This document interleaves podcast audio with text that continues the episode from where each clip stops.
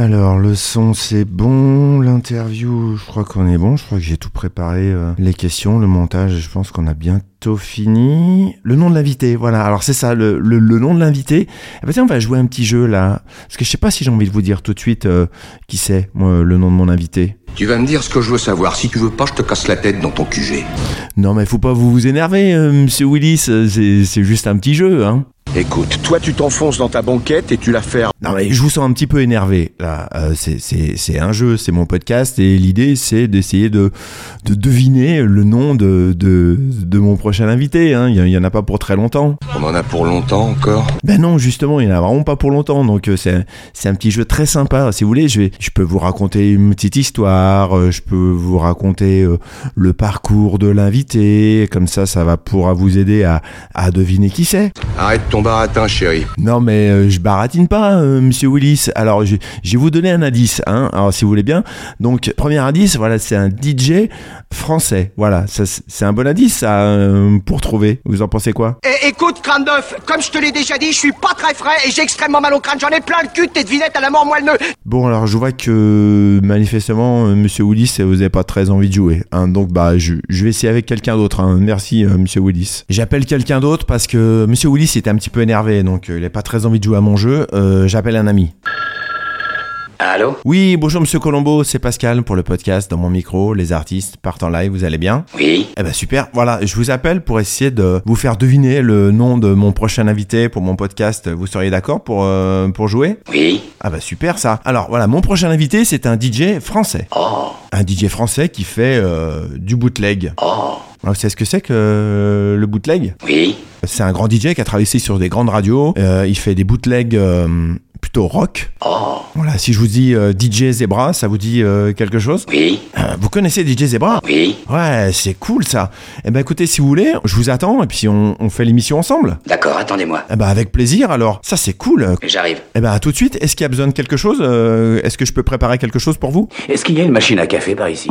Ah bien sûr, machine à café. Il y a toujours une machine à café. Hein. Est-ce que la machine à café fonctionne? Et bien sûr qu'elle fonctionne. Donc je peux vous faire un expresso, double expresso, cappuccino, tout ce que vous voulez, hein, avec avec grand plaisir. Oh Eh ben je vous attends. euh, je vous attends alors, Monsieur Colombo. D'accord, attendez-moi. Avec grand plaisir. J'arrive. Eh ben c'est parti, tout de suite, dans mon micro, les artistes partent en live. Dans mon micro, les artistes partent en live avec DJ Zebra. C'est parti.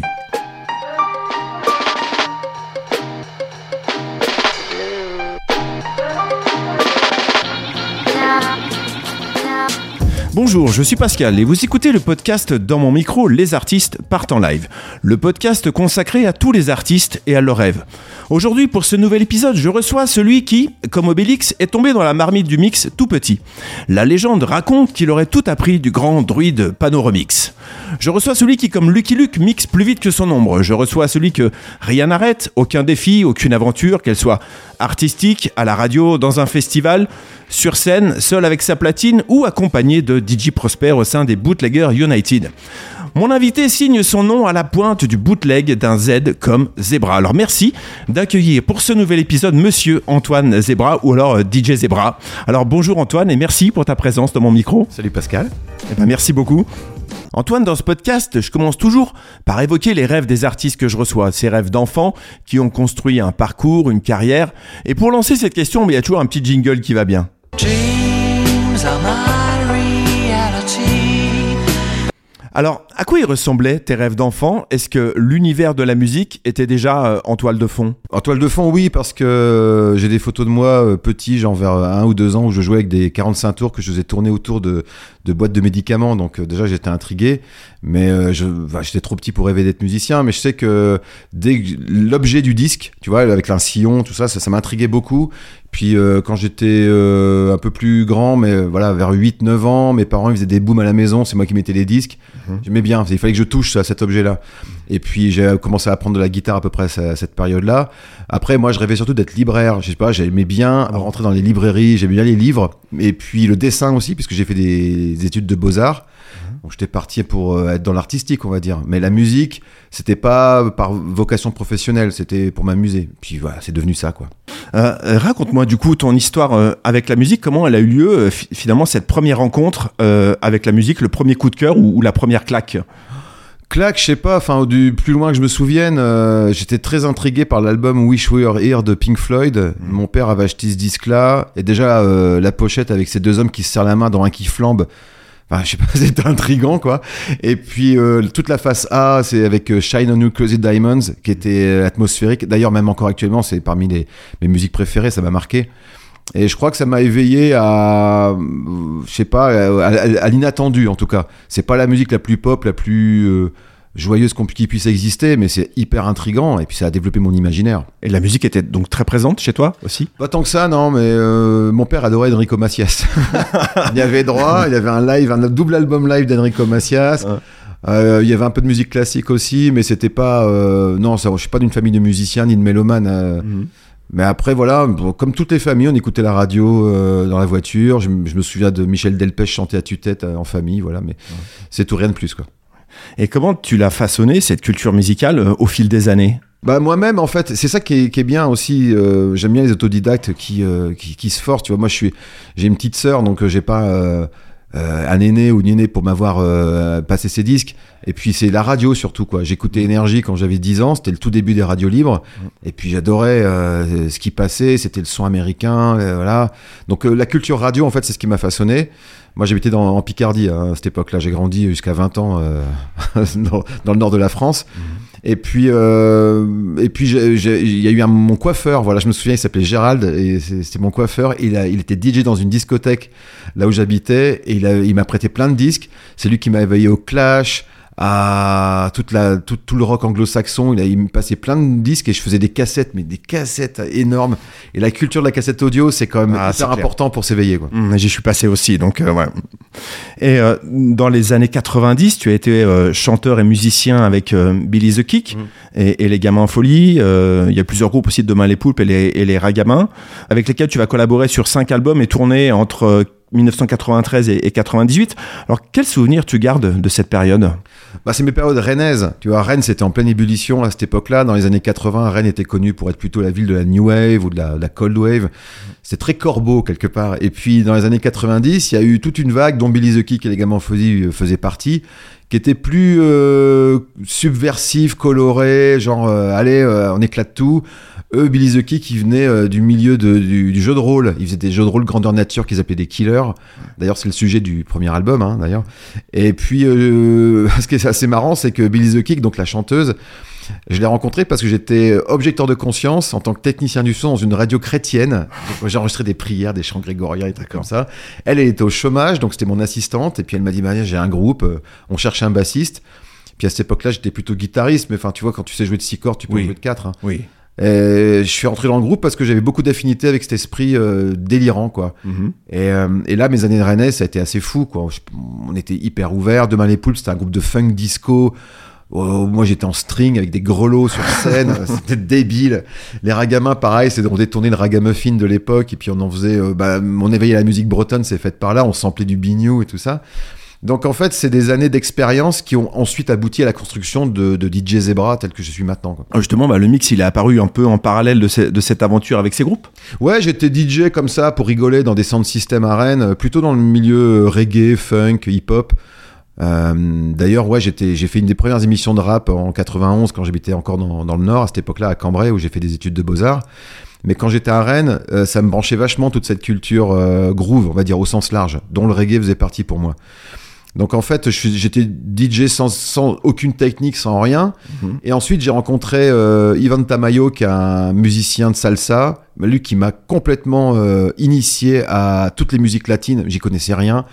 Donc quand je dis de musique latine, ça va de, de New York jusqu'au Venezuela, Colombie, tout ça, enfin toute la cumbia, salsa, bachata, merengue, voilà. Et j'étais ultra passionné par la musique latine. Je suis devenu DJ de salsa en tant que DJ Zebra pendant 4 ans. Jusqu'à mon arrivée à Paris, c'est-à-dire que j'étais pas encore dans le milieu bootleg, tout ça, mais j'avais lâché le rock, j'avais lâché le funk et tout ça, et j'étais salsa à fond pendant 4 ans. Donc c'est ça qui m'a quelque part in- euh, permis d'acquérir une certaine technique, c'est qu'il fallait enchaîner la salsa correctement pour que les gens dansent. C'est venu de là, quoi. On va parler maintenant de, justement de ta, de ta carrière de, de DJ. Alors, dans le titre, un titre que tu as sorti qui s'appelle Peau de zèbre, tu dis Ça fait plus de 20 ans que je me la traîne depuis qu'on m'a légué cet animal totem, ma peau de zèbre. Ouais. Comment elle a débarqué dans ta vie, cette peau de zèbre? C'était ma prof de philo quand j'étais au lycée qui, donnait un animal totem à chaque euh, élève de sa classe. Et Ah bon puis elle m'appelait le zèbre euh, parce que je ressemblais au personnage du livre Le zèbre d'Alexandre Jardin, Ah bon qui, est, euh, qui a été mis d'ailleurs très bien en film par euh, Jean Poiret. Et c'est un être euh, insaisissable, ce qui est un peu schizophrène, fou. on, et voilà, on peut pas le, on peut pas le saisir quoi. Et moi, à l'école, j'étais comme ça. D'ailleurs, je le suis toujours. D'ailleurs,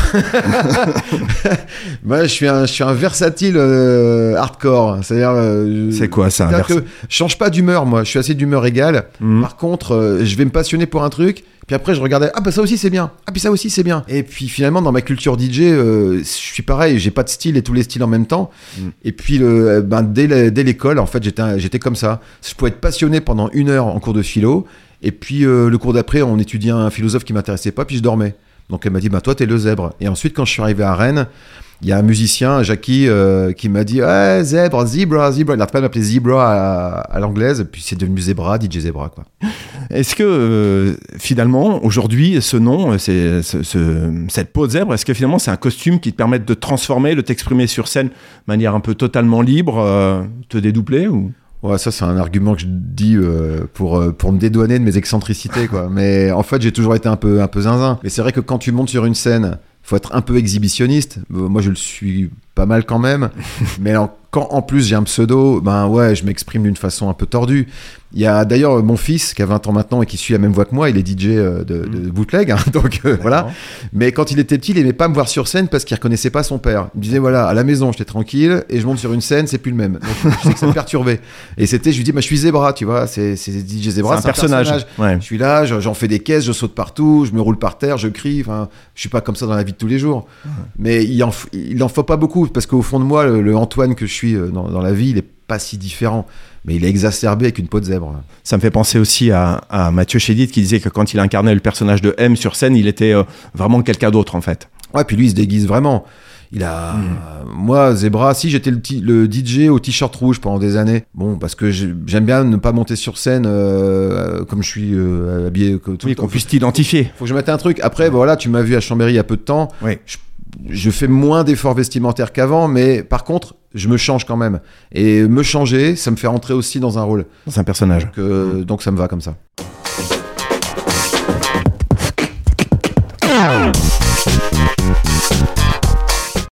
On va parler de ton premier euh, bootleg. hein. Tu t'en t'en souviens? C'était quoi? C'était progressif en fait. Moi, c'est la culture du sample hein, qui m'a animé. euh, en fait, c'est quand je suis arrivé euh, dans le groupe Billy the Kick et les Gamins Folie, eux, l'album était construit à base de samples. Ils samplaient Them, The Doors, euh, Dave Brubeck. C'était la culture rap, mais mise au service de la pop. Si on se souvient bien, l'album, quand même, c'est assez majeur à cette époque-là parce qu'il y avait que les rappeurs qui, ou la house music qui mettaient des, des boucles avec euh, des, Ouais. des thèmes connus. Et eux, ils en faisaient des chansons pop. Moi, ça m'a vachement éveillé. Je me suis dit, mais c'est génial le sampler. Euh, ben, je vais continuer à, à faire des chansons comme ça. Donc ensuite, avec les ragamins, on a pareil, on, on faisait des chansons sur des samples. Et puis ensuite, euh, je me suis dit, ben, en assemblant des bouts de samples, ça ressemble à ce que les Anglais faisaient, euh, comme Fatboy Slim par exemple, Mhm. c'est-à-dire en mettre 50 dans un seul morceau et puis faire une, une sorte de medley avec plein de trucs qui se superposaient. Et quand j'ai découvert les bootlegs qui vraiment ostensiblement mettaient que deux, c'est-à-dire euh, une voix d'une chanson connue sur l'un instrumental d'une chanson connue, bah, je dis bah, c'est encore mieux parce que euh, finalement tu, tu crées un fantasme, tu crées un, un duo virtuel, Mhm. alors que finalement le collage de samples c'était juste un bidouillage de DJ. Mais le bootleg ça allait plus loin, c'était vraiment du fantasme. Donc, euh, mais ça, vient, ça venait du sampler évidemment. Et est-ce que le côté, euh, enfin, est-ce que le bootleg, ça, ça a un côté un peu radio pirate? C'est euh, Ouais. c'est ça qui te plaît aussi dans ce dans le bootleg? Ouais, alors dans les années 80, moi j'étais vachement euh, épaté par les mecs qui faisaient des méga mix à l'époque en radio. Je me souviens de Et ça. ils superposaient des chansons. Bon, c'était le tout début en plus avec le matériel de l'époque, c'est-à-dire c'était platine vinyle ou certains débuts de boîte à rythme. C'était fait sans autorisation en fait. Les mecs Mm. disaient ben j'ai le droit, je prends la musique et puis j'en fais ce que je veux. Et ça, la culture DJ, elle a toujours été faite comme ça finalement. Enfin à partir du Mm. moment où elle est devenue plus produite, pas juste euh, enchaînée comme euh, Mhm. comme à la radio. Et finalement, on crée des, des, des, des correspondances euh, à cette époque-là qui, euh, je le répète, comme elles étaient faites sans autorisation, nous laissaient penser que finalement on avait le droit de le faire. Ensuite, quand c'est devenu des, vraiment des, des assemblages complets, on était encore plus dans la piraterie parce qu'on laissait penser aux gens que les artistes étaient d'accord et qui même ils avaient initié ce mélange-là. Alors qu'en fait non, des fois ça devenait même absurde parce qu'on se foutait de leur gueule. Moi, je, je- voilà, je, je sais que quand j'ai mélangé Diams à la Mano Negra, euh, les fans de, de la Mano Negra, ils étaient scandalisés. Antoine, si tu veux bien, on va écouter un extrait de ce bootleg entre euh, La Mano Negra et Diams. Moi qui fais la vibe avec mon mec, j'ai pas de temps à perdre dans des prises de tête. Pourquoi tu m'observes? Pourquoi tu me regardes? Tu veux mon mec ou quoi? Je te mets en garde, on touche pas ça, on baisse les yeux. T'as cru que t'avais du style dans ton pot de pêche bleu? Mais meuf, j'ai le même, on a toutes le même, car on va toutes se ruiner chez H&M. Je sais que je suis pas une bombe platine, ni je suis pas une blonde platine. Je sais que tu veux pas que je t'égratine, tu galères, ben viens, je te présente DJ derrière les platines. Je sais que je suis pas une bombe platine.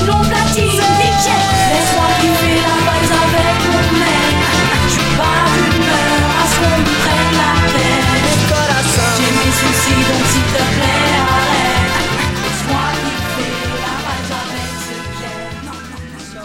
Et les fans de Diams, ils se sont dit, c'est quoi cette version? Je la connais pas. Ils sont, tu vois, ça dépend qui est outragé Ouais. ou pas, quoi. Et euh, finalement, ce côté pirate, j'ai trouvé ça vachement bien. Mais une fois de plus, ça c'est Billy the Kick et les Gamins Folie qui me l'ont donné parce que on était un groupe vraiment subversif. Souviens-toi, les pétards, les champignons et tout ça. Et finalement, ouais. ça m'a, ça m'a formé à l'idée que si tu veux marquer les gens, il faut les brusquer, il faut les, il faut les secouer. C'est ce que disait euh, Serge Gainsbourg. Il dit si, si je ne quand, si je secoue pas les gens, euh, il, il en tombe rien. Il faut qu'il tombe quelques pièces, des trucs à récolter. Et j'aime bien cet esprit-là. Je sais pas d'où ça vient, mais en tout cas, musicalement, je me suis complètement reconnu. Euh, Tes premiers bootlegs ont été repris aussi par des, des grands DJ dans le monde entier, comme euh, le, le bootleg Joey Star Wars, ou alors J'adore mon daddy, ou alors This Tainted euh, Love. Euh, dans quel état d'esprit tu te trouves à, à ce moment-là quand, quand tu entends tes, tes bootlegs qui sont repris par des grands DJ Euh, alors ils ont, enfin, par des grands DJ, moi je l'ai pas vraiment entendu euh, dans ce sens-là, sauf peut-être euh, Laurent Garnier qui avait joué mon un de mes premiers bootlegs entre euh, Arnaud et, TC et White Stripes en 2003. Mais c'était plutôt repris par les artistes originaux. Là, tu parles de Joey Ah. Star. Ouais. Par exemple, Joey Star, j'en ai jamais parlé avec lui. On s'est trouvé des fois ensemble, mais je sais pas, ça s'est pas fait quoi. C'est un peu Ouais. mon, mon grand regret. Euh, de- mais en tout cas, je l'ai entendu et je l'ai même vu jouer euh, Joey Star Wars, soit avec Cut Killer dans ses shows, soit dans un spectacle de boxe en intro. Et puis euh, chanter par-dessus, je l'ai vu à la télé sur l'équipe TV à l'époque. Antoine, on va écouter un extrait de ce fameux bootleg Joey Star Wars.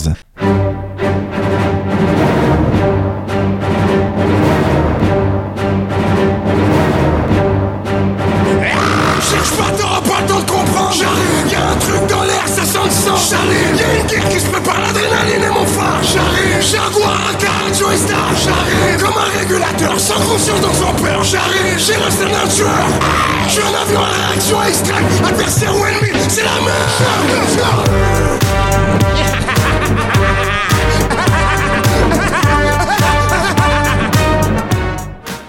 Je trouve ça hyper kiffant. C'est comme euh, quand, euh, quand je fais un- un- le bootleg Soul Désir, donc entre Noir Désir et Aretha Franklin, qu'on le rattraperait en live avec Donny Bart, le batteur de Noir Désir, à la batterie. Vraiment, ça cautionne d'avoir ces artistes originaux qui viennent avec moi ou qui les reprennent à leur compte.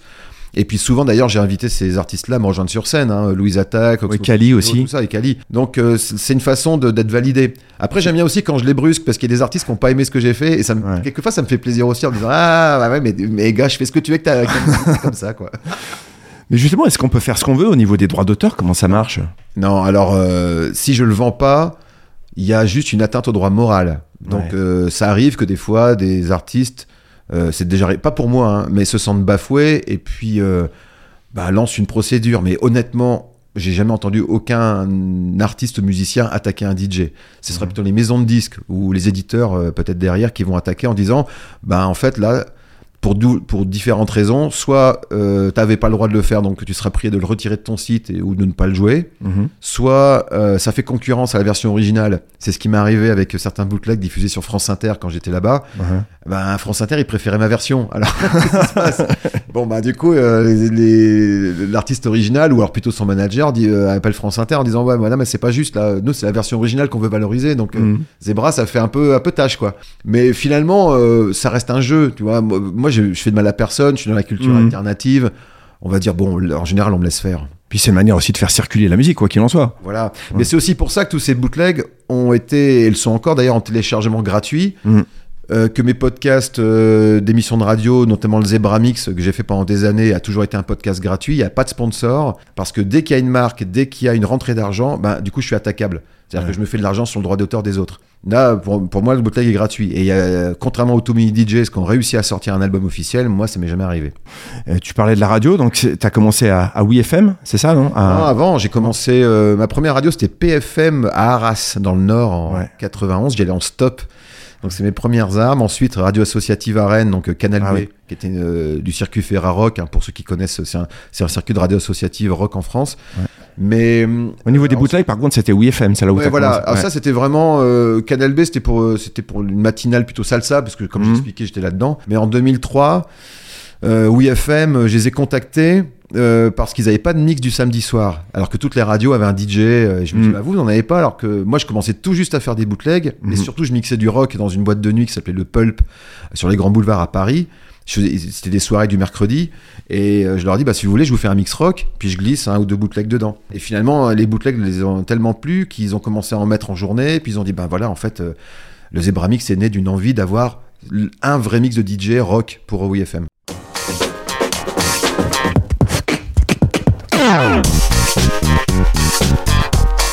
On va aborder la création euh, des bootlegs. Euh, à ce jour, il y en a combien de bootlegs? J'ai pas compté, mais ouais, plus Ouais. de 1000. hein. Plus de 1000 Ah ouais. Oh ouais, voire plus, parce Mm. qu'en fait, il y en a aussi que j'ai fait uniquement pour le live. Quand j'ai fait des lives, euh, les Zebra Mix Live, c'était des, des concerts où j'invitais des musiciens et des chanteurs originaux. Il y en a qu'on n'a jamais fait autrement que, dans- que sur scène. Je pense à des versions avec Oxmo Puccino ou, ou Louise Attack qui sont jamais sorties. Mais avec tous les bootlegs de Bootleggers United, on en a fait une bonne centaine depuis que le groupe existe, plus les miens.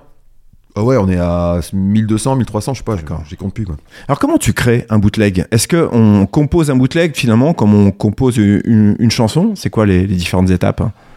Je dirais plutôt qu'on réalise un bootleg. En fait, c'est de l'arrangement. Euh, la composition, la partie en musique originale qu'on détourne. Après, oui, c'est vraiment du montage. C'est. À la base, moi, quand j'ai commencé, il y avait très peu de sources utilisables. Il n'y avait pas vraiment de version a cappella, sauf dans le rap sur des maxi euh, 45 tours. Les instrumentaux, on en trouvait très très peu. Euh, ou alors c'est des, des instrus d'électro, de house, tout ça qui existait, mais quand, dans la musique pop et rock, il Mm. y avait quasiment rien. Donc on se démerdait en bidouillant un peu les fréquences, en coupant les basses euh, d'une chanson. D'ailleurs, le- mon premier bootleg en, euh, vraiment connu entre Shaggy et Rage Against the Machine, Oui. Boombastic et Killing in the Name. En fait, c'était assez simple. C'est Shaggy, il y avait que de la boîte à rythme, de la grosse basse et puis une voix. Euh, assez peu de, un petit peu de clavier, mais pas beaucoup. Rage Against the Machine, c'est tout le reste, tout ce qui manque, une batterie live, une grosse basse et des guitares. Tu superposes les deux, t'enlèves un petit peu de basse sur le Rage Against the Machine, et puis tu recomposes un, un duo qui marche bien parce que t'as tous les ingrédients ensemble. Antoine, je ne résiste pas à l'envie d'écouter un extrait de ce bootleg bombastique. Mr. Bombastic. We want a bombastic, romantic, fantastic lover. Shaggy. Mr. Lover, lover. Mm. Lover, lover, lover. Girl. Mr. Lover, lover. Mm. Now. Lover, lover. She call me Mr. Really fantastic. Touch me me she says I'm Mr. Me fantastic, touch me me she says I'm Mr. Après, sur d'autres, ça a été un peu plus difficile. Mais euh, heureusement, grâce à, à l'aide des copains, on va dire, parce que je faisais partie d'un grand mouvement international de bootleggers où on s'échangeait des pistes. Certains bossaient dans des studios, dans, dans des maisons de disques. Ah, t'as un, acapella de Dépêche Mode, génial. Euh, Moi, j'ai un acapella de, de Bowie. Euh, Ouais, ouais, moi, j'ai réussi à extraire euh, un truc de, de, de Beatles grâce à une petite technique d'extraction hors phase. Enfin, c'est des trucs techniques. On s'échangeait des liens. Puis finalement, avec tous ces bootleggers du monde entier, on arrivait quand même à, à en produire beaucoup. Après, dans le milieu français, moi, été un des premiers à demander directement aux artistes et aux maisons de disques s'ils pouvaient me passer des acapellas. Ils le faisaient?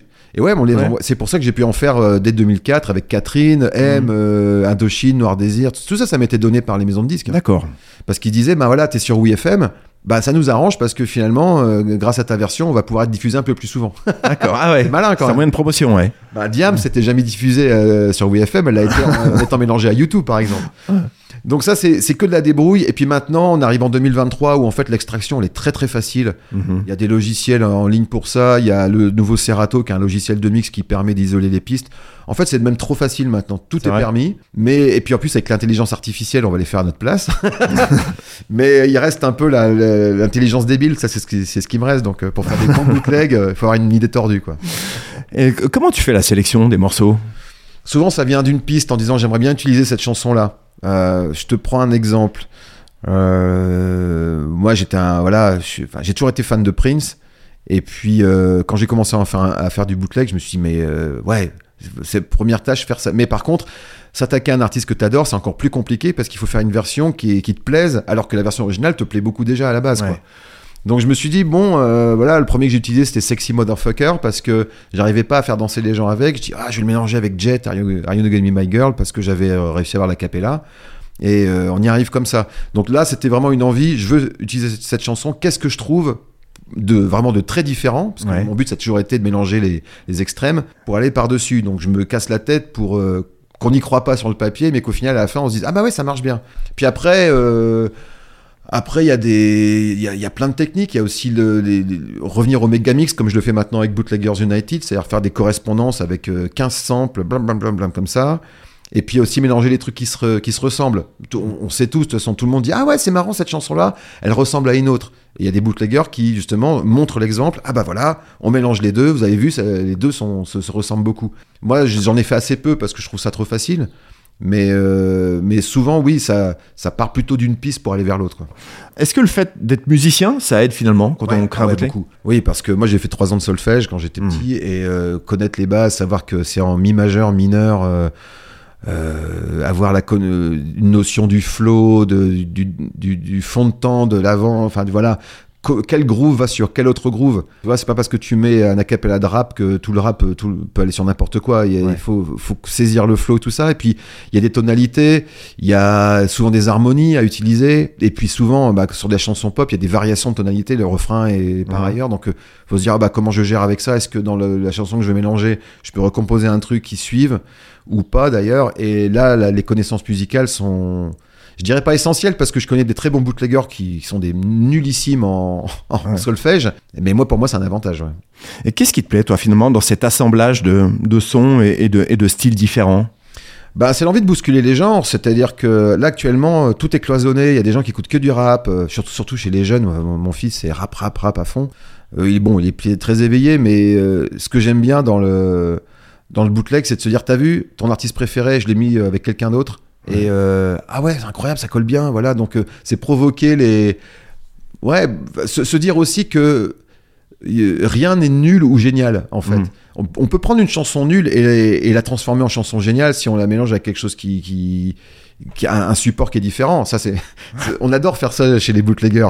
Euh, prendre une, une- voilà une chanson. Ah putain, c'est vraiment trop pourri. Quel type de chanson, par exemple? Bah, je sais pas, par exemple, avec, Boot- avec Bootleggers United, donc avec Prosper, on a repris Yannick avec ces années-là. Tu vois, là-bas, c'était sur euh, Claude François remixé, on va Oui. dire. Et on l'a mis euh, sur un, un truc euh, rock disco qu'on utilise en set. Et finalement, les gens, ils captent pas tout de suite que c'est Yannick. Mais nous, on sait, on l'a mis dessus. Et on l'a, on l'a un peu magnifié parce que le à gauche, à droite, en haut, en bas, ça arrive sur une partie bien disco, bien nerveuse. Et euh, bah, on utilise euh, cette matière un peu naze pour, Ouais. euh, pour la rendre vraiment valorisée dans, dans, dans un bootleg. Donc euh, ça, pour ça, c'est vraiment kiffant. ouais. Et alors, comment on sait, ça c'est la question qui revient souvent, mais comment on sait qu'un bootleg euh, est réussi? Alors, moi qui en écoute régulièrement, je dirais qu'un bootleg il est réussi quand on n'arrive plus à faire la différence ou on, on sait plus quel est le morceau original. Ouais, ça peut créer la confusion. Ça, c'est c'est assez marrant d'ailleurs. hein. Un bootleg réussi, c'est celui qui laisse penser qu'il existe dans la vraie vie. Mm. Moi, j'en avais fait un entre euh, Téléphone et The Cure, entre New York avec toi et Boys Don't Cry. Même époque, même période, tu vois, 79-80. Et puis, je me souviens, un fan de The Cure qui me dit Mais j'étais pas au courant que Téléphone était allé en studio avec The Cure. ah, bah voilà, j'ai marqué. Non, Le mec, il croyait tout savoir. Bah non. Et le pire, c'est que j'ai laissé croire que, bah, t'as vu. Ah, J'ai la version. Ah, tu peux me la passer Mais oui, bien sûr. On va écouter un extrait, tiens, de ce bootleg entre Cure et Téléphone, qui a mis le doute hein, chez certains fans qui ont pu penser qu'il y avait une collaboration entre Cure et Téléphone.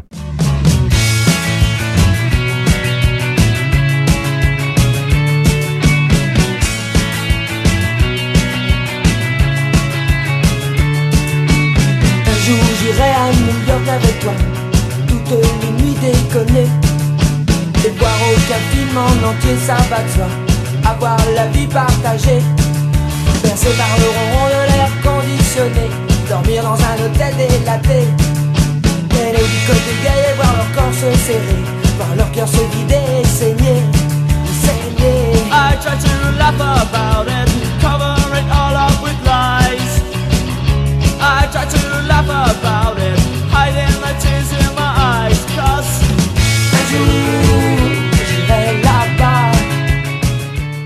Donc ça, c'est assez marrant. Mais pour moi, un bootleg réussi, c'est un bootleg qui laisse pas indifférent. On doit prendre parti. Euh, comme je disais, quand je disais tout à l'heure, c'est horrible ou génial. Moi, il y a un mot que j'aime pas, c'est ah, c'est sympa. Non, c'est sympa. Pour moi, t'as loupé ton coup.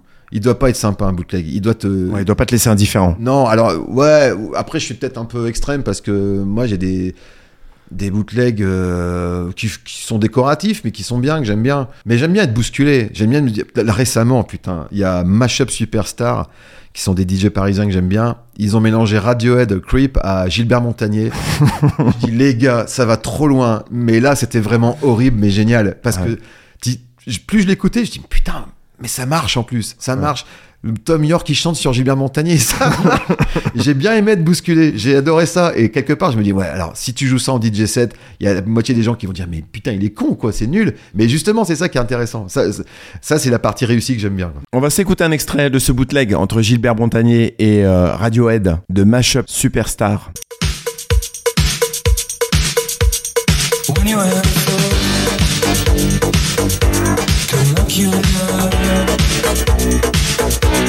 You're just like an angel.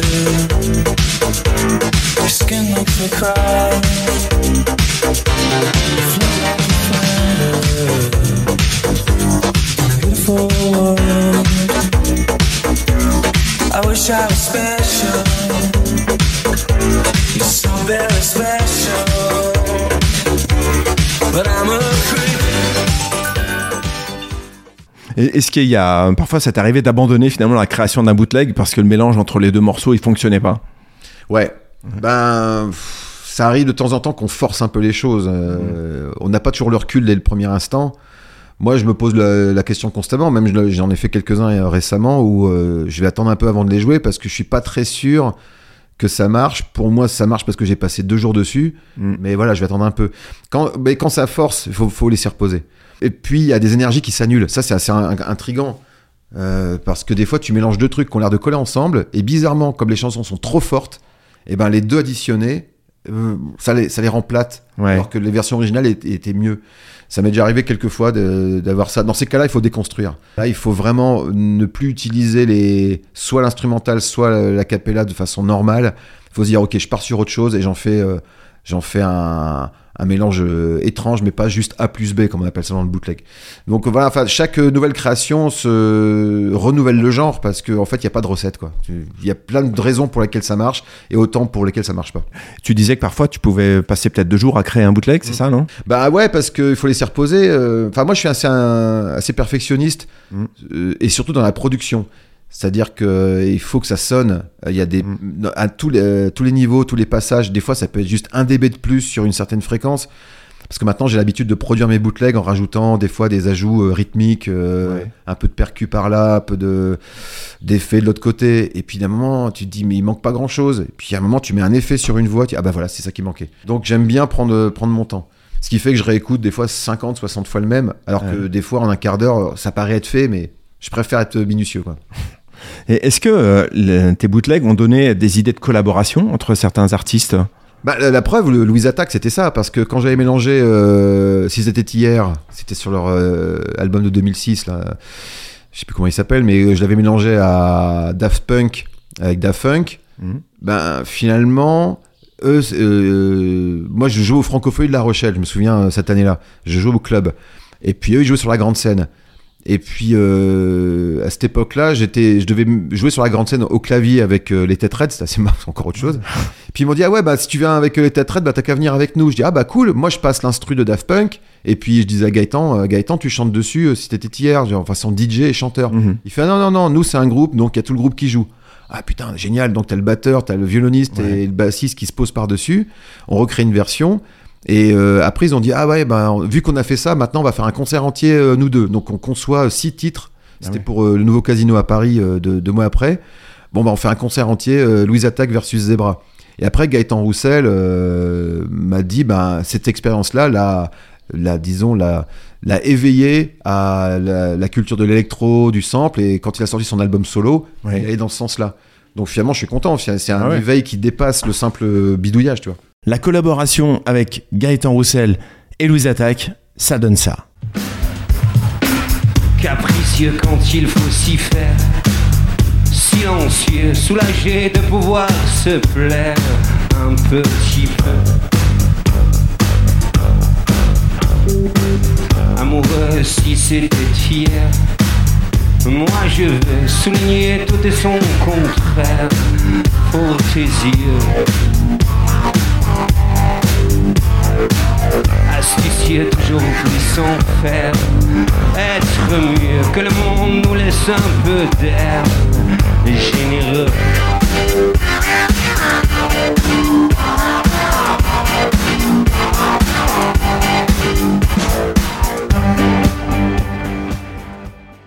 Ah, C'est une belle reconnaissance aussi pour ton, pour ton travail. Oui. Ouais. Même si, voilà, une fois de plus, je suis le mec qui a, euh, avec qui on s'y est amusé. Et j'aurais préféré être en studio avec eux, par exemple. Ouais, Ça, c'est- ce qui me manque, c'est être à la production, au moins artistique sur un album, en disant tiens, bah, Zébra, t'as des bonnes idées, tu viens en studio, puis tu. Voilà. Moi, je pense qu'une direction artistique d'album, c'est ce qu'on aurait dû confier au bootlegger à une époque. Qu'est-ce qui fait que ça se fait pas Ça du se coup fait pas parce qu'on était des, des euh, de la musique. Mhm. Puis finalement, les, les gens, ils ça, les, ça les faisait marrer, mais aucune maison de disques ou aucun artiste, ah, sauf chez les Anglais, si, si, parce que Freelance Hellraiser et a collaboré avec Paul McCartney, ça c'est pas rien. Ouais, ah oui. Donc il y en a à qui c'est arrivé, Mhm. mais en France, c'est pas arrivé en tout cas. Est-ce qu'il y a un artiste euh, que, que tu n'arrives pas à bootleguer ou que tu veux pas à bootleguer Non, en fait, rien n'est impossible. J'ai jamais réussi à faire Johnny Hallyday, j'aurais bien aimé, mais parce qu'il chante tout le temps, ce con. Il y a quasiment pas de passages instrumentaux, et puis sa voix toute seule, elle est naze. J'aurais bien aimé plutôt utiliser ses instrus. Avoir l'instru de que je t'aime et puis foutre. euh, Ça, t'as jamais réussi. Mais après, maintenant, alors je le dis avec les techniques d'extraction, maintenant que Mm. techniquement on peut tout faire, euh, je dis ah bah oui, je pourrais le faire, mais ça m'intéresse plus en fait. Il y a D'accord. 10 ans que ça m'intéressait. Maintenant, euh, ouais, comme tout est possible, ben je me concentre juste sur les chansons que j'aime bien et je, je continue d'ailleurs à, à les faire à l'ancienne, c'est-à-dire à partir d'une version album, parce que j'achète encore beaucoup de disques, donc comme ça j'ai une version propre. Là, c'est arrivé avec Fontaines d'ici. J'ai fait deux mix cette semaine. euh, j'ai pris mon disque de Fontaines d'ici, je l'ai mis dans l'ordi. Voilà quoi. J'ai, j'aime bien fonctionner comme ça parce que c'est comme ça que euh, cette technique qui me, met à l'aise en tout cas. On va parler de la scène euh, à présent. Moi, j'ai eu l'occasion de te voir sur scène au Brunzinc à, à Barbara, près de Chambéry. Et, la première impression que j'ai eue en te voyant mixer, c'est que tu avais vraiment l'air de t'amuser autant que nous, finalement, dans le public. Alors, comment tu vis l'expérience de la scène et qu'est-ce que ça t'apporte? Euh, alors, il y a différentes façons, en fait. Les, mes sets sont en général euh, assez courts. J'aime bien mixer en festival, par exemple, parce que c'est une heure et demie, donc c'est un sprint, tu vois. Ouais, c'est intense. Au Brandzinc, c'était un peu plus long, deux heures et demie, il fallait gérer, donc Mm. euh, voilà. Après, quand j'ai un bon public réceptif, je peux aller dans la connerie, ben, tu l'as vu, à la fin, Ouais. j'ai fini par dire, vous voulez des grosses merdes J'en ai, allez hop Mais euh, d'autres fois, je dois vraiment euh, maintenir les gens en attention. Donc euh, il y, a, il y a- un DJ c'est assez fonctionnel. Hein. T'es là pour faire danser les gens. Normalement, enfin à la base quand j'ai commencé à être DJ dans les festivals, j'étais le seul. En 2004, euh, il n'y avait pas encore toute la vague électro, euh, justice, tout ça. Ils n'étaient pas encore là pour être les têtes d'affiche DJ de certains festivals. Moi, j'ai payé les pots cassés quand je suis arrivé. J'étais après les groupes et puis les, les mecs aux lumières ils disaient ouais, je vais boire un coup, c'est un DJ. Tiens, je te fais tourner une lumière et puis je me casse. Ils prenaient pas ça au sérieux. Mhm. Donc là, il fallait, tu vois, il fallait être habile euh, et euh, pour garder les gens avec moi. Donc j'en faisais des caisses, j'étais très expressif. Je dis allez, je vais faire le con, je vais faire de l'air l'air band, je simulais la guitare, machin, parce que j'aimais bien faire le con aussi sur scène. hein. Voilà. Après, ben, il y a la technique qui commence à arriver, donc maintenant ça m'aide beaucoup. Et puis j'allie euh, la, la technique de DJ pour bien enchaîner les titres, pour garder vraiment un bon flow général dans la salle, Ouais. autant qu'une attitude ouvertement festive. Voilà. Ça, en général, ça marche bien comme ça. Est-ce qu'il y a des fois où ça marche pas trop, où le public t'arrive pas à le capter? Bien sûr, mais de toute façon, il n'y a rien d'acquis. Hein. Euh, les soirées événementielles, par exemple. Des fois, on me dit Ah, je t'ai vu aux vieilles charrues, euh, on fait une soirée événementielle pour une boîte, c'est les 10 ans de la boîte, euh, voilà. Et là, j'arrive, les gens, ils ont juste envie de boire un coup. Ouais, Moi, dans ces cas-là, je me- je m'en fous un peu, j'ai pas d'ego pour ça. Ouais. Hop, je redescends un peu, je mets la musique cool, j'ai pas à brutaliser les gens euh, avec, euh, avec des bootlegs les plus, les plus, les plus nerveux. Mais bon, je- j'ai appris à m'adapter. Ouais. Et puis finalement, il arrive toujours à un moment où il y a une oreille qui traîne, qui dit Ah putain, c'est bien ça, je vais aller voir le DJ. Euh, D'ailleurs, ma grande fierté, c'est un jour, je mixais pour une, une after d'un film au Festival de Cannes. Et là, t'as Penelope Cruz qui vient me voir Ah, so great, uh, what do you find these sounds Elle commence à me questionner. Ouais. Eh ben oui, Penelope. Ouais. Sympa, merci. Voici ma carte. Alors que personne n'avait rien à branler, mais c'est Penelope qui est venue me voir, donc j'étais content. Génial. Et quel lien tu entretiens avec ton public? En fait je sais pas si j'ai un public en fait parce que Ouais. euh, ben tu vois moi j'ai j'ai 51 ans donc on peut dire que j'ai euh, des gens qui m'ont suivi depuis 20 ans qui continuent à me suivre et qui, qui aiment bien mais quand même dans les festivals d'été je, joue devant des gens qui ont l'âge de mon fils quoi des- Mm. et là euh, finalement grâce à Prosper et Bootleggers United on remixe beaucoup de musiques actuelles Mhm. y compris rap euh, français donc on arrive à les accrocher on pourrait dire que à ce moment-là quand on joue bah, notre public c'est eux c'est les, jeunes de 20 ans qui sont à fond quoi et, pourtant, et pourtant, je suis sûr qu'ils nous détesteraient dans une discothèque. Mais en festival, ils sont dehors, ils boivent des coups, ils sont ensemble, et puis euh, bah, ça leur fait plaisir, ils adhèrent. Donc le public, il est, il est euh, définissable par le- l'événement dans lequel on joue. T'as pas un public cible en fait. euh. Non, j'ai pas Ouais. un public cible. Euh, le public du bootleg tel qu'on en parle, parce que c'est un mot qui a un peu disparu hein. maintenant, Mm. les gens disent mashup, voire même remix pour euh, la nouvelle génération. Donc en fait, il y a le public bootleg il y y y a- il y a 20 ans, il y a le public mashup il y a 10 ans, puis il y a le public remix de maintenant. Ouais. Bon, l'important c'est de, de provoquer, de mélanger les genres. Et puis quand on le fait bien et qu'on mixe bien, et là la technique est importante dans ces cas-là, quand Ouais. on a un public euh, qui nous connaît pas, ben euh, on y arrive quand même assez bien quoi. Est-ce que dans un set, il y a une part d'improvisation alors tout vraiment est prévu euh, à l'avance? Moi, j'improvise tout le temps. C'est-à-dire que. Enfin, ça dépend comment je démarre. Tu vois, par exemple, dans un club comme le Brandzinc à Chambéry, c'est la soirée, il y avait que moi. Donc, Mhm. euh, quand on me demande d'y aller, les gens, ils sont encore en train de boire un coup, ils fument des clubs dehors, donc euh, tu t'arrives pas en disant Salut tout le monde, ça va? Enfin, je veux dire, tranquille, quoi. Prends Ouais. ton temps, amène une ambiance. Donc, je démarre tranquille, tranquille, crescendo. Je garde mes cartouches pour le milieu de set. Donc, Ouais. là, je suis dans une, gest- une gestion générale. Il y a une courbe à respecter quand même. Ouais. Puis si ça s'énerve au bout d'un quart d'heure, c'est là que je les lâche. Mais en tout cas, Ouais. je regarde. C'est pour ça que c'est important d'improviser parce qu'il faut euh, mettre ses, ses bonnes cartouches au bon moment, même si on en a plusieurs. euh, ça dépend aussi du tempo. Est-ce que je mets des trucs rapides maintenant ou, ou plutôt lents? Comment ils se sentent? Est-ce qu'ils ont fini leur verre? Enfin, franchement, j'observe tout, quoi. Et puis, euh, et puis quand je suis en festival, quand on joue à 1h du matin, alors qu'ils se sont déjà pris des tas de groupes avant, là, c'est démarrage en trombe, quoi. C'est tout de suite du lourd. Le premier quart d'heure, faut que ce soit lourd. Les D'accord. gens disent, ok, putain, c'est Pour bien. vais capter euh, tout de suite. Là, c'est des, différentes gestions. Mais j'avoue que récemment, j'ai pris goût aux siestes musicales. Jouer à 13h pour des gens qui dorment. Ah ouais, c'est vrai? Tu mets de la musique cool. Et puis tu sens les gens, enfin tu sens les vibrations des gens qui sont qui se détendent. Moi Ouais. j'adore ça. C'est des, des musiques que je mets jamais euh, nulle part. Mais c'est une forme de DJing aussi, quoi. Et là, on peut pas dire que ce soit mon public, mais Ah. sur ce moment-là, bah, ça l'est. Donc euh, on s'adapte. Et tu as eu l'occasion de jouer, on le disait, dans des prestigieux festivals, je pense aux, aux Vieilles Charrues, aux Francophonie à La Rochelle ou au Paléo Festival à Nyon aussi.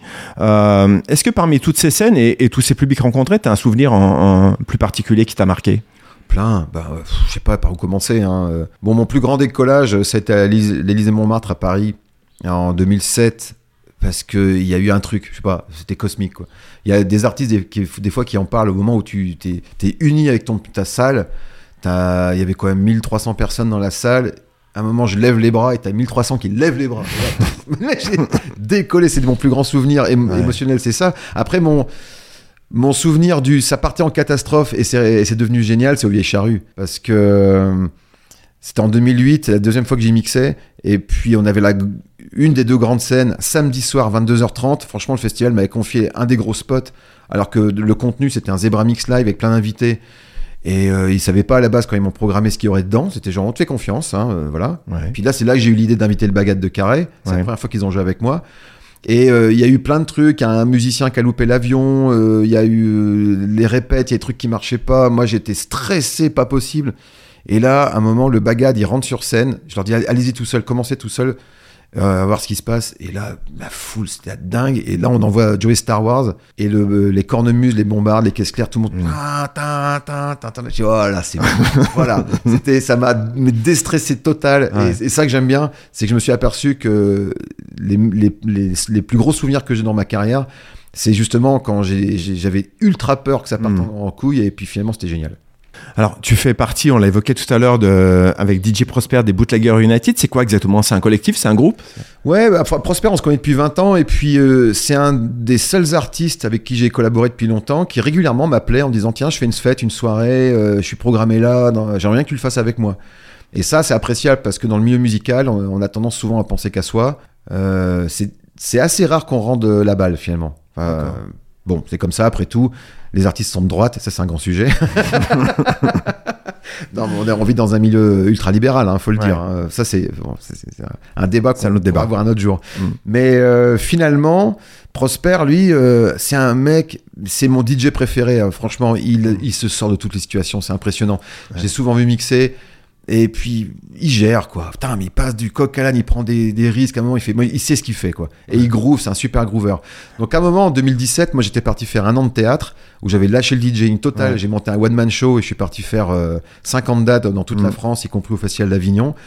Et je revenais d'Avignon où j'avais vraiment souffert parce que je viens pas du théâtre. Je me suis dit, ouais, je vais le faire quand même, gros défi. Et- Ouais. j'en ai pris plein la gueule, c'était hyper dur. Et là, je fais une fête avec Prosper, c'est, ça me soulage. Je dis, oh putain, pourquoi j'ai lâché le DJing En fait, c'est tout simple, faut juste le faire avec lui, quoi. Là, j'ai dit à Prosper, maintenant, si je fais DJing, c'est avec toi. Donc, on va monter un groupe, Prosper et Zebra, ouais, c'est trop facile. On va s'appeler Bootleggers United, Mm. qui était le nom que j'avais choisi pour une soirée bootleg en 2004 au Rex Club à Paris. Puis j'ai réutilisé le nom. Puis euh, ça nous permettait aussi de dire, hey, nous, on fait du bootleg, pas du mashup. Parce que j'aimais, pas, j'ai jamais aimé ce mot mashup. C'est la même chose, non? Non, alors Non? bootleg, ça vient de la piraterie. C'est un Ouais. mot qui, qui part de la contrebande. Ouais. C'était des bouteilles d'alcool euh, Oui. cachées dans les bottes euh, dans les années 30 aux États-Unis. Et, euh, et puis finalement, tous ces produits pirates, on parle des, des enregistrements volés, on parle des, des- des- des disques sortis sans autorisation, tout ça, c'est les bootlegs. Ouais. Le mashup, c'est juste la partie, c'est la partie technique. Euh, Mashup, ça veut dire tout mash, mélanger. Ça explique la technique, mais ça explique pas l'intention. Nous, on dit on est des pirates. On aurait pu s'appeler euh, Pirate United, mais Hmm. bootleggers, ça nous mettait dans un contexte qu'on aimait bien. Ouais. Et on s'est dit, bah, on va se mettre en difficulté, tu sais quoi, on va mixer, mais sur des platines séparées, c'est-à-dire qu'on va pas voir ce que l'autre met. Ah ouais. Nous, moi, j'ai souvent vu des duos DJ, euh, ils sont, ils voient, tu vois. Ils sont, ouais, ils sont côte à côte, ouais. Nous, on était face à face, on se sépare et on fait un ping-pong. Blam, blam, on se renvoie des trucs. Euh, Prosper était pétrifié parce que lui, il aime bien le côté technique prévu. Voilà, il veut savoir sur quel tempo on est. Il, il aime le mix un peu. euh, un- lui, il vient du mix électro. Mm. Donc euh, voilà, moi j'ai du mix hip-hop, ça casse, ça break, ça fait du scratch, blam blam. Et euh, donc on avait, on est deux techniques complètement différentes sur deux praticables séparés. on va tenter le truc. Et finalement, mon tourneur à l'époque, euh, Radical Production, ils ont bien aimé le concept, ils se sont dit ça, ça nous plaît, c'est rock'n'roll. Allez, on vous fait tourner. Et euh, finalement, on s'est retrouvé sur des grandes scènes de festival un an après où Monsieur Ray, la tête de Prosper, il était là. Ah, mais je vois pas ce que tu fais. Et moi, j'étais là. Ouais, bah, démerde-toi. C'est-à-dire que c'était pas préparé à l'avance. euh, heureusement, euh, on préparait certaines séquences, mais moi, comme je suis un improvisateur, je, Ah ouais. mettais un petit peu de bâton dans les pattes. quoi. mais finalement, après, on a eu un set bien calibré et ça a permis de réunir mon, mon attitude plus rock Mm. et son attitude plus funk. Les couleurs aussi, lui, il est en jaune, moi, moi je suis en rouge. Et c'est un duo ludique, quoi. C'est le seul DJ avec qui tu, tu collabores? Ouais, il y a euh, dans les années 2000, je, je faisais beaucoup de choses avec DJ Moule, qui était un autre Mhm. bootlegger euh, qui j'aimais bien bosser, qui était musicien aussi d'ailleurs lui. Donc euh, des fois on se faisait la Moule Zébré, c'était lui à la basse, moi à la guitare, par-dessus nos mix. Ouais. C'était hyper cool ça avec Moule. Mais Prosper, c'est une autre dimension parce que rien n'est interdit, tout est possible. Je, je, sais pas comment euh, expliquer ce qui se passe, mais, ça dure encore. C'est-à-dire, on va encore tourner. euh, tant qu'on en a pas marre, on sera ensemble, quoi.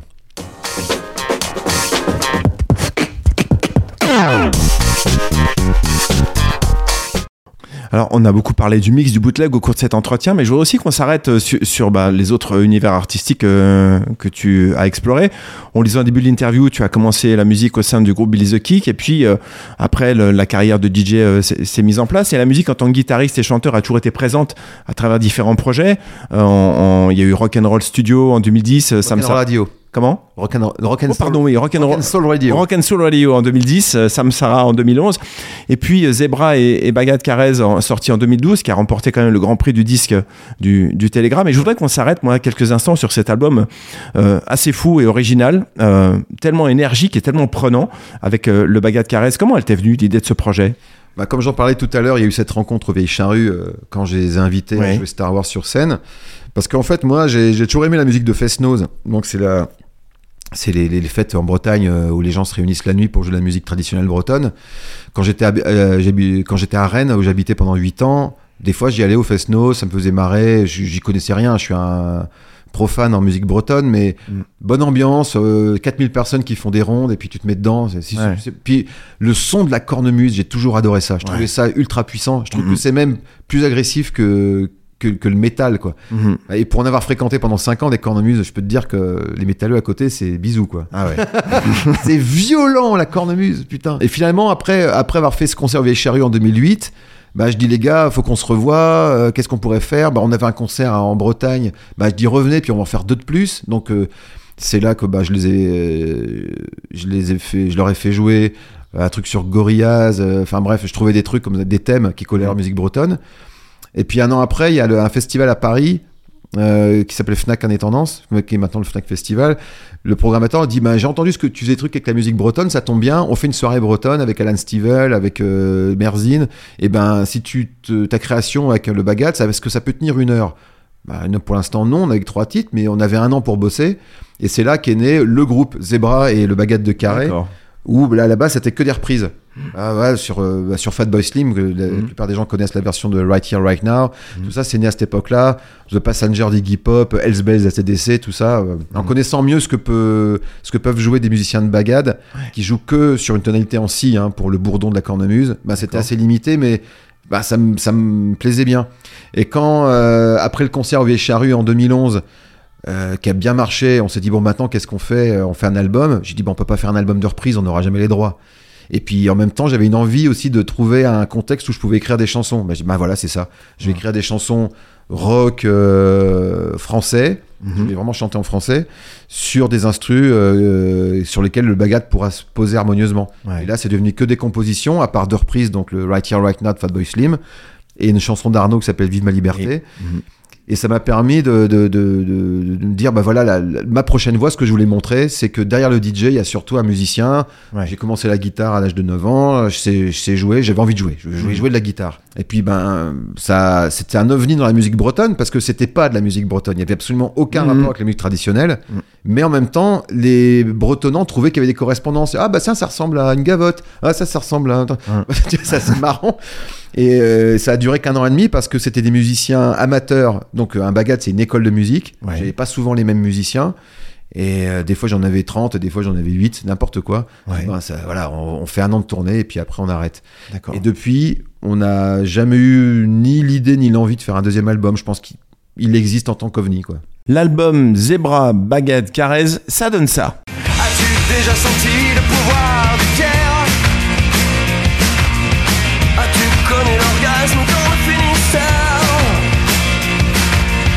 Alors viens mon ami, viens mon oh, Et retournons là-bas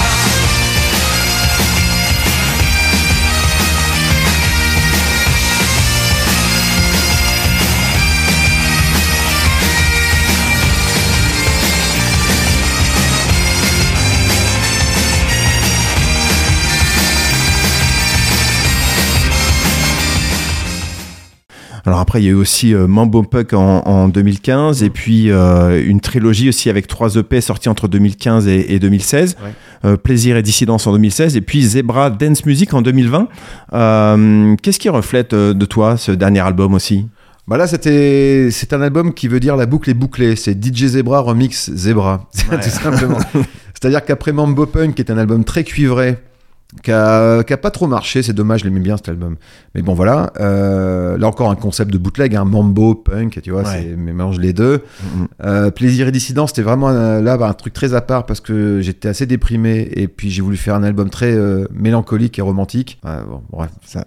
Avec le recul, je me dis, ouais, c'était bien, mais sans plus. Mhm. Mais en 2020, euh, je- vraiment, je, je sais pas, je me, je me suis réveillé un matin en me disant, putain, mais en fait, j'ai j'ai jamais remixé mes bandes de studio. Mhm. Et il y a des chansons que j'aimais bien, mais avec le recul, je me suis dit, je, les- je les aurais produites différemment. Notamment des assemblages rythmiques dans l'album Zebra et Bagat Caresse qui ont été faits à la façon bootleg, Ouais. parce que toutes les batteries sont des batteries samplées dans des, dans des disques d'autres. Mhm. Donc j'ai quand même utilisé la patte DJ Zebra pour faire ça. Mais je me suis dit, ah ouais, mais là, ce que j'ai utilisé comme sample de batterie, maintenant j'aurais fait mieux, je vais essayer de le remixer. Puis j'ai enlevé ma voix, puis je me suis dit, bah en fait, je vais faire euh, des versions dance floor que je pourrais jouer moi-même en tant que DJ Zebra Mhm. euh, avec, euh, avec mes chansons d'origine. Donc j'en ai fait 8. Puis une fois que j'ai eu les 8, je l'ai sorti. Et bam, il sort une semaine après l'arrivée du Covid. Ouais, c'est ça. Mais, euh, mais finalement, voilà, trois ans après, il est encore là. Et avec le recul, je crois que c'est celui que je préfère en tant que producteur. Je trouve qu'il sonne bien cet album. Je suis vraiment content. Alors que je l'ai fait dans ma chambre. Je suis pas là en studio. Je l'ai fait. euh, ah ouais. Voilà, mais avec. euh, une bonne technique et des bons samples, on s'en sort quoi. Alors, tu as sorti aussi euh, un roman, euh, Iggy Salvador, qui retrace le parcours d'Iggy Salvador, un DJ rock euh, mélomaniaque et exhibitionniste, qui c'est une immersion dans le secret des, des bootleggers. Et puis en 2017, tu disais, donc tu as fait un one-man show aussi, euh, Plus rien m'arrête, qui a été joué plus d'une cinquantaine de fois au théâtre. Ouais, c'est ça, mais Ouais. euh, en fait, chaque année, j'ai un nouveau challenge. Ouais, c'est ça. c'est- 2017, c'est ah, je du- si je faisais du théâtre. 2019, ah, si je sortais un livre. Enfin, Ouais. c'est- là, et puis après, c'était ah, si j'étais programmateur de concert. Euh, Enfin, et c'est c'est comme ça, en me lançant des défis, que je sors un roman et que je fais du théâtre. Oui. Ouais. Quand je regarde je- finalement effectivement ce parcours, on, on voit que tu veux tout expérimenter et que tu as l'air euh, jamais rassasié, que tu as une soif de nouveauté et d'expérience artistique. Euh, Qu'est-ce qui te pousse à vouloir tout essayer, tout ça, en permanence? Bah, je trouve que la véritable ambition d'un artiste, c'est de, de savoir faire ce qu'il sait pas encore faire. Mm. Moi, je comprends pas les gens qui, qui restent dans, dans, le, dans leurs habitudes. Après, voilà, on peut se perfectionner dans ses habitudes. Voilà, il y a des gens qui, ils ont un style et puis ils l'approfondissent, mais ils restent quand même euh, assez cohérents euh, dans, dans une carrière artistique. Moi, ça m'intéresse moins. Tu vois, les artistes qui Mm. m'ont vraiment beaucoup plu. Je parlais de, de Prince en début d'interview. Prince, dans les années 80, chaque album, il, se remettait en cause. Mm. Et il pouvait te sortir euh, un truc funk, un truc pop, euh, du genre Beatles. Après, il se met au jazz. euh, enfin, pff, voilà, je dis, mais quel, quel éveil, c'est génial, quoi. Et après, il y a eu des mecs comme Beck aussi qui m'ont vachement éveillé euh, dans les années 90. Euh, maintenant, il y a euh, Ty Seagal, c'est un, un artiste américain que j'aime beaucoup aussi. euh, il, il se permet tout. Euh, moi, je vais un peu plus loin parce que comme j'utilise des samples, des fois, on a l'impression qu'il n'y a pas de cohérence. Ouais. Enfin, là, je parle en tant que musicien. Alors, en tant qu'artiste, pour moi, il y a une cohérence à vouloir être en même temps musicien, DJ, comédien, écrivain. Il y a d'autres hein, qui font ça. Biolay, il le fait, par Mhm. exemple. Kali aussi fait du théâtre. Kali aussi sort des livres. Mais moi, j'ai l'impression que chaque fois que j'ai un challenge, j'essaie euh, de, Tu vas au bout. de, de- je dirais pas que je recherche euh, la polémique, mais des fois je me dis, ok, je- ça paraît illégitime, mais pourquoi je le, je le tenterai pas? Mhm. Tu vois, quand je suis, quand même mon spectacle au théâtre, il était indéfinissable. Il y a- des gens à Avignon, ils sont venus me voir en disant, ah oui, bah tiens, un DJ qui raconte sa vie. Ils m'entendent, ils font, bah en fait, c'est un peu, un peu one man show, un peu théâtre classique, un peu musical parce que je faisais la moitié du concert, euh, du, du- du théâtre en, jouant- en jouant de la guitare. Ouais. Elle a dit bah on peut pas le vendre. J'ai dit bah ça c'est le problème de ma vie, c'est que c'est indéfinissable. C'est ça le zèbre finalement. Ouais, c'est ça. Alors, parmi tous ces univers, quel est celui qui te ressemble le plus finalement où tu pourrais pas te, tu pourrais pas te passer? Bah justement c'est celui-là, c'est celui que j'ai fait au théâtre. Ah ouais. Là j'étais vraiment moi-même. C'est-à-dire euh, le théâtre euh, finalement être, en s- être seul sur scène en one man show, c'est ce qu'il y a de plus violent dans, dans l'expérience euh, artistique, émotionnelle, euh, euh, physique. euh, C'est un don de soi incroyable. Moi, j'ai ressenti des choses que j'avais jamais ressenties avant. Parce que tu te caches pas derrière le son, les Mm. lumières. Tu es tout seul. Euh, tu as des gens qui te regardent. et ils sont attentifs. Tu vois, quand tu es DJ, oh, euh, ils parlent, ils boivent un coup, ils regardent leur téléphone. Voilà, ils sont pas. Musiciens, c'est pareil. Maintenant, il y a de moins en moins de gens qui, écoutent tout le concert. Mais théâtre, tu es obligé d'être là. Quoi. Et finalement, bah, j'étais obligé de. témoigner quelque chose d'honnête. Et puis honnêtement, moi comme je suis plein, je suis divers, j'aime bien plein de choses, ben, en une heure de spectacle, c'est ce que j'ai fait de plus sincère, je crois. Donc euh, après, est-ce que je le referai? Non, parce que un an, ça m'a suffi. Peut-être à cause du milieu du théâtre qui m'a un peu bousillé. Parce que ouais, c'était assez violent dans le- C'est vrai. comme je disais, émotionnellement. Finalement, c'est comme je disais euh, tout à l'heure, ça me détend d'être DJ, mais euh, DJ, c'est pour moi, c'est une un peu en, mê- en même temps une fonction qu'un qu'un projet artistique. Mhm. On est on est fonctionnel, voilà, c'est ça. hein. On, nous, on, on nous programme nous les DJ pour faire danser les gens, c'est tout quoi. Mhm. Après, ça m'amuse beaucoup. Je pense que je vais, continuer encore un peu quoi. Il y a la radio toujours aussi en parallèle sur Radio Vostok, donc euh, Mm. à Genève. Donc tu as animé une émission la quotidienne, Mm. et puis tous les jours et les dernières tentations de Zebra aussi. Euh, si tu devais faire un choix parmi tout, tout ce que ce que tu fais, non, Non, t'arriverais pas pas. Non, c'est pas possible. non, le choix il est fait par rapport aux opportunités. Mm. Euh, il, y a deux ans, j'étais programmateur de concert à l'usine euh, à, à Genève pour PTR et Mm. je, je m'étais dit, ok, j'ai trouvé le, le boulot qui me plaît. Ouais. Maintenant, je transmets, je programme des groupes que j'aime, je crois à un projet artistique, je fais un petit peu aussi de relationnel. euh, C'est une, une super façon pour moi de, de m'intégrer en Suisse, hein, Ouais. même si j'habite là depuis plus de 4 ans. Être programmateur de concert, ça me, tout de suite, ça y est, j'étais intégré. Quoi. Donc euh, là, je m'étais dit, je lâche tout, c'est mon unique fonction, je peux faire que ça. Donc euh, quand tu me dis de choi- demande de choisir, en fait, c'est les opportunités. Mm. Si demain, j'ai un truc qui va me prendre 100% de mon temps, je vais lâcher tout le reste. Donc voilà, c'est comme ça que je fonctionne. Là, actuellement, je navigue entre plusieurs trucs. hein, la radio avec Vostok, euh, programmation de, de DJ au Chat Noir, euh, DJ Zebra qui existe toujours. Euh, je fais des, des mix aussi pour des feux d'artifice. Enfin, je fais plein, plein, plein de trucs. Bon, ça me plaît aussi de faire plein de trucs, mais c'est, ce serait plus motivant d'être à 100% sur un seul projet. Ouais, j'imagine, ouais. Est-ce qu'il y a quelque chose que tu n'as pas encore expérimenté que tu voudrais essayer? Bah justement, la production d'un d'un artiste en studio. Qu'un artiste arrive en disant bah, j'ai des, des démos, j'en suis là. euh, bah, tu me- le- le- c'est le producteur à l'américaine, ça. C'est pas juste le producteur financier. Souvent, on confond ça. En France, le producteur, c'est celui qui a l'argent et qui finance les séances de studio. Mm. Le- cette fonction-là du producteur américain, c'est celui qui s'implique, qui va refaçonner tout le son d'un groupe, qui va même euh, façonner euh, les chansons, qui va les aiguiller en disant là, tu devrais faire ça, tu, là, tu devrais jouer comme ça. Les grands producteurs, euh, Steve Albini, que j'adore, qui a produit entre autres Nirvana, les Pixies et tout ça, il a, il a fait leur son. Quoi. Donc, moi, j'aimerais bien avoir cette fonction-là. Euh, bon, j'ai pas trop cherché à l'avoir, mais si on me la propose, ouais, je vais foncer. Quoi. Ouais. Bon, il faut que j'aime l'artiste aussi. hein. Et puis là, je me mets au management, c'est nouveau. D'accord. Je, fais- je, je manage deux, enfin un artiste pour l'instant, mais peut-être bientôt un deuxième. Mais c'est Quel artiste? Bah là, c'est Stone. euh, c'est bon, c'est mon fils. hein. mais c'est pas, Bah, parce c'est bien. pas parce que c'est mon fils que je le manage, c'est parce que je crois vraiment en son projet Ouais. et qu'il a besoin d'être entouré comme j'aurais aimé être entouré à son âge. Mhm. Après, euh, il y a d'autres artistes en Suisse qui m'intéressent aussi et je me dis, bah là, euh, vous savez pas vous vendre, vous n'avez pas le temps, ça vous saoule de faire de l'administratif, de la recherche, de serrer les mains. Bah moi, je sais faire, j'aime bien ça, donc euh, ça peut devenir une voie aussi. Est-ce que finalement, toutes ces facettes de ton parcours, c'est une manière d'exprimer un profond sentiment de liberté aussi? Ouais, ouais, je fonctionne que comme ça en fait. Même si la- l'aspect financier prend de plus en plus d'importance. Je vais pas rentrer dans le débat sur les retraites, hein, mais je suis plus proche de la retraite que du début de ma carrière maintenant. mais en tout cas, le, la, en tout cas, le, la passion et le, la foi en ce que je fais, elle est au-dessus de, du deal financier. Mais j'y pense de Mm. plus en plus. Ça devient lié. Euh, et pour, je trouve que justement avoir de l'argent et savoir bien le gérer, c'est aussi pour avoir plus de liberté. Ouais. Parce que je me dis, ok, là, ce qui marche là, ça me permet de faire d'autres choses en bénévole. Mhm. Justement, j'ai aucun problème avec le bénévolat. J'en fais euh, pour mon émission sur Radio Vostok et pour d'autres choses. Parce qu'à un moment, quand j'ai le temps, si je gagne bien ma vie à côté, eh ben justement, je peux donner ma liberté pour des, des causes euh, qui, qui n'ont pas de budget. Mhm. C'est un, c'est un, pour moi, c'est une bonne façon de vivre. Antoine, pour euh, conclure cette interview, il y a deux choses que j'aimerais euh, aborder avec toi. Euh, est-ce qu'à travers ta carrière riche de magnifiques rencontres, de musique, de création, est-ce qu'il y a un souvenir plus particulier auquel tu es très attaché? Et ce souvenir par exemple qui aurait sa place dans ton musée encadré devant lequel les fans ils viendraient faire des selfies un peu comme, comme au Louvre devant la Joconde? Non, j'aime bien maintenant.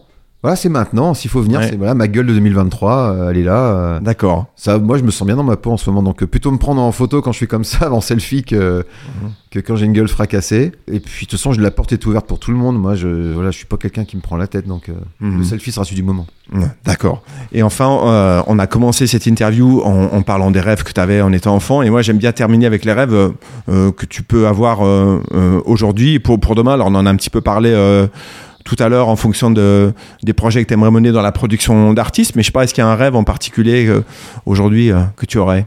Bah, mon rêve, c'est d'être heureux. Hein. Quoi d'autre? Bah, C'est bien, c'est bien, c'est très bien. Ouais. Bah, c'est une belle façon de, de- c'est une très belle façon de, Enfin, conclure. un- c'est un rêve en partie réel parce qu'on est heureux quand, quand on mène bien sa vie. Mm. Euh, bon, moi j'ai de la chance, j'ai pas de- pour l'instant j'ai pas de drame euh, dans mon entourage. Mm. Après, euh, je te dirais peut-être pas la même chose si euh, j'ai un décès ou un truc comme ça, mais là ça va. Et puis autant, faut trouver les ressources pour l'être en tout cas. D'accord. Bah Antoine, cette interview touche à sa fin. J'étais très heureux de pouvoir euh, échanger avec toi aujourd'hui. C'était un vrai plaisir. Merci beaucoup pour ta disponibilité. Cet échange, il m'a rappelé un peu euh, euh, l'ado que j'étais dans les années 90, qui écoutait la radio de manière intensive, énergie, fun radio, skyrock. Voilà le son des certains DJ qui passaient. certains soirs, on parlait des cassettes. Moi, j'enregistrais aussi sur des cassettes tout ce qui passait à la radio et je bricolais des bouts de mix sur un vieux magnéto double cassette. Je faisais des et je collais des petits morceaux. Enfin bref, à la fin, j'obtenais un mix, donc j'étais euh, assez fier. Et puis un jour, Internet est arrivé, j'ai découvert WeFM et, et cette radio avec le Zebra Mix. Donc c'est là que j'ai découvert ton son et ta créativité. Euh, C'était pour moi une, une vraie claque. Et aujourd'hui, donc je continue aussi à suivre tes aventures avec toujours autant de bonheur. Donc bravo Antoine pour, euh, pour cette créativité et cette énergie contagieuse qui est sans limite. Merci beaucoup. Merci à toi d'être venu. Pour retrouver Antoine Zebra, c'est à Radio Vostok que ça se passe tous les jours dans l'émission La Quotidienne de 17 à 19h. La Quotidienne, c'est un esprit rock, indépendant et novateur, une sensibilité pour les cultures émergentes et la contre-culture, un ton décalé, incisif. Et puis il y a les dernières tentations de Zebra Tous les samedis sur Radio Vostok également. Quel est l'esprit de cette émission? Bah, ce sont des découvertes musicales, hein, c'est-à-dire que j'écoute toutes les nouveautés de la semaine et puis le samedi je les joue. Alors dans mes goûts évidemment, hein, c'est Ouais. plutôt rock indé, euh, groove euh, indé, voilà, etc. D'accord. Et avant de se quitter, est-ce que tu aurais des rendez-vous à nous donner des, des- des scènes sur lesquelles on pourra te retrouver prochainement et puis euh, dans l'été? Bah, le plus simple c'est d'aller sur mon site, hein, zebramix.fr, il y a les dates dans la page concert. Euh, là ça va bien partir à partir du mois de mai entre Nantes. euh, euh, et- et- Bah, et allez sur le site, on va trouver les dates. Voilà. Ouais, ok. Il y aura des dates à Genève aussi bientôt, enfin sur Lancy, je crois, au mois de mai. 27 mai euh, au festival Mai au Parc à Lancy, près de Genève. Ok, super. Alors, en attendant de te retrouver en live, je vous invite, chers auditrices, auditeurs, quand vous aurez fini d'écouter ce podcast, à vous brancher sur Radio Vostok, à vous rendre également sur le site internet de DJ Zebra pour avoir toutes les infos. Et puis, vous pourrez aussi retrouver tous les bootlegs dont on a parlé. Euh, vous pourrez les télécharger de manière totalement légale et gratuite. Légal non, mais gratuite oui. Alors, alors, ok. ok. Bon, disons que c'est tant qu'on me fout la paix, on va dire que c'est mal. Bon, ok, d'accord. Bon, vous pouvez les télécharger alors. Ouais. Vous pouvez aussi vous rendre sur sa chaîne YouTube et sur les réseaux sociaux pour découvrir et redécouvrir tout son univers. Antoine, merci encore et puis euh, à très bientôt. Merci beaucoup de m'avoir reçu. Merci à toi. Alors si vous avez aimé cet épisode, je vous invite comme d'habitude à me laisser un petit commentaire sur les plateformes de podcast. Les algorithmes adorent ça et puis moi aussi. Euh, vous pouvez également retrouver toute l'actualité de ce podcast sur mon compte Instagram dans mon micro le podcast. Si tu veux t'abonner, c'est bien. Tu veux pas t'abonner, c'est bien aussi. On se retrouve très prochainement pour de nouvelles rencontres artistiques passionnantes. En attendant, n'oubliez pas, dans mon micro, les artistes partent en live et bientôt euh, Antoine Zebra partira en live très certainement. Ah, c'est sûr. Et ben à bientôt Antoine, merci. Merci, ciao. Salut.